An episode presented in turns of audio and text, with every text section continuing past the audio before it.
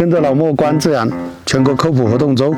那我们边走边看。那么大家看到我路边的这一这一小棵植物啊，非常漂亮。你看开着一些白色的花小花，它上面还有雄蕊在点缀着，从颜色有个渐变的过程。它是我们的虎耳草科虎耳草属的芽生虎耳草啊，它最喜欢长在这种这个小坡坡这里呃，非常细小。你看它这里形成一个小的居群，小的群落。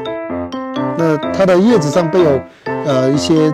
绒毛啊，叶形呢是一个呃轮生叶啊，轮生叶，因为它有五片。那么它的花也是有五瓣啊，那么中间呢柱头呢已经授上粉了啊，它红色的一些花样。那么在其中一些雄蕊跟那个花瓣同树而对生，那其他还有一些见总共十枚雄蕊，它有五枚是啊着生在跟这个。花瓣是啊，同树对生的，那六有五个是长了以后就生在外面，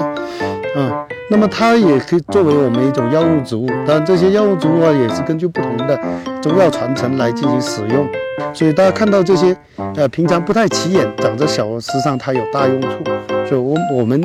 呃利用发现美的直观走入自然来看，那么它的。整个植物生态就非常完整啊，在在一个小灌木下面啊边上，你看它整个花冠是向上的一个过程，来接受阳光的一个洗礼。